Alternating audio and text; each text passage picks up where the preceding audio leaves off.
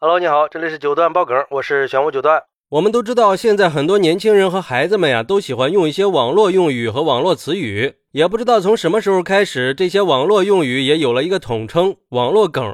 这不是这两天网络梗又被人民网给点名了吗？根据人民网的说法，现在小孩子学到的网络烂梗越来越多了，像什么“鸡你太美”、“老师报告你这个老六”这些梗。所以有人提出要共建共治，家长多陪伴，学校多引导，平台多负责，一起把青少年的网络环境搞好。很多网络烂梗让人一头雾水，这种梗怎么就莫名其妙的流行起来了呢？而真正了解了这些梗的背景之后，就很容易发现，他们不仅烂，还散发着恶臭气息，甚至还有一些网络表达已经涉嫌侮辱别人了。比如说，贝尔这个绿茶哪有本公主漂亮啊？想你的腿，亲你的嘴之类的言语，让人不敢恭维啊。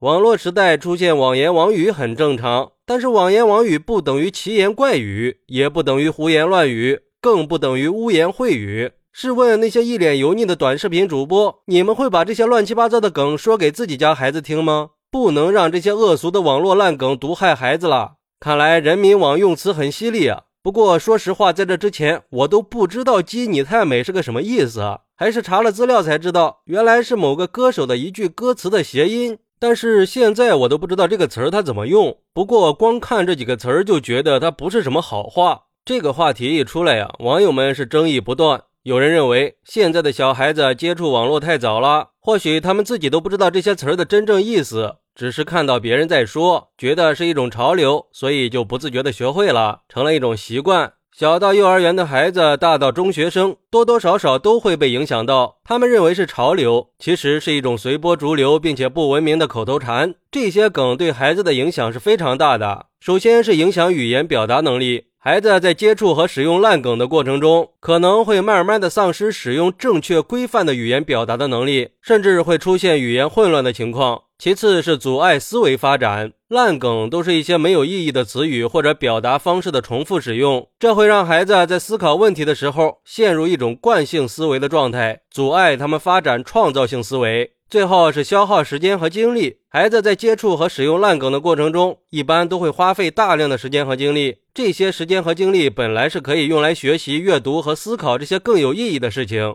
所以，我们应该引导孩子远离网络烂梗，培养他们正确规范的语言表达能力和创造性思维，让他们更好地发展自己的能力。希望这次人民网的提醒可以给学生们的精神领域树立一个正确的风向标，让那些毒瘤一样的烂梗可以引起家长和老师的关注，起到打击作用。不得不说，这是个好事儿啊！一旦学生的精神食粮被关注了，网络风气就会得到净化，那些靠低端搞怪博眼球的网红也就失去了最后的阵地，可能就会考虑转换风格了。还有人认为这是一道难解的三角谜题啊，需要家长、学校和平台共同负起责任，才能共管共治。但是也不能简单粗暴，毕竟网络已经是当今社会的基础设施了，我们不能物理隔离孩子跟网络，只能做好网络内容的净化和筛选。不过，也有人认为，说起来“鸡你太美”这句烂梗，从二零一六年就开始流行起来了，到现在已经整整七年时间了。现在站出来说它是一句网络烂梗，毒害孩子的精神健康。试问一下，毒害孩子的真的是这些网络烂梗吗？“鸡你太美”这句梗能被流行的原因，还不是因为有些平台的主播们恶意剪辑制造出来的吗？现在这个大数据时代，人们越喜欢看什么，主播们研究的也就越明白。可能“鸡你太美”确实毒害孩子，但是整治不应该只是让家长和老师教导监督，这种整治顶多就是拿胶布让孩子把嘴巴封住，是治标不治本的。网络梗之所以能层出不穷，可能不是梗的烂，而是有一部分人和作品比较烂。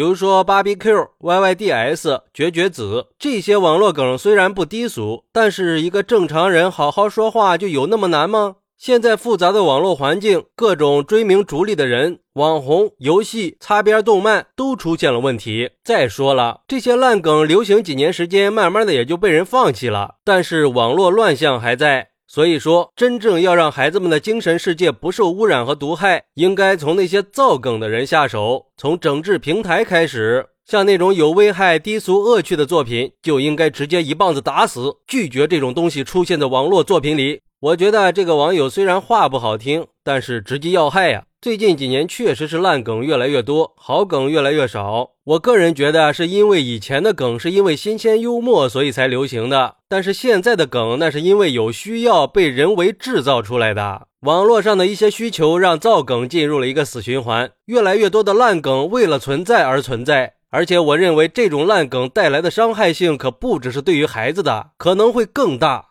我觉得这些烂梗是会对社会价值观和道德观产生影响的，会导致我们社会的道德水平慢慢下降的。它是会影响社会稳定和发展的。所以，我们应该从人和社会两个方面来加强对网络烂梗的控制，给我们营造一个健康积极的网络环境。只有这样，才能避免网络成为毒害我们的病毒。好，那你是怎么看待这些网络烂梗的呢？快来评论区分享一下吧！我在评论区等你。喜欢我的朋友可以点个关注，加个订阅，送个月票。拜拜。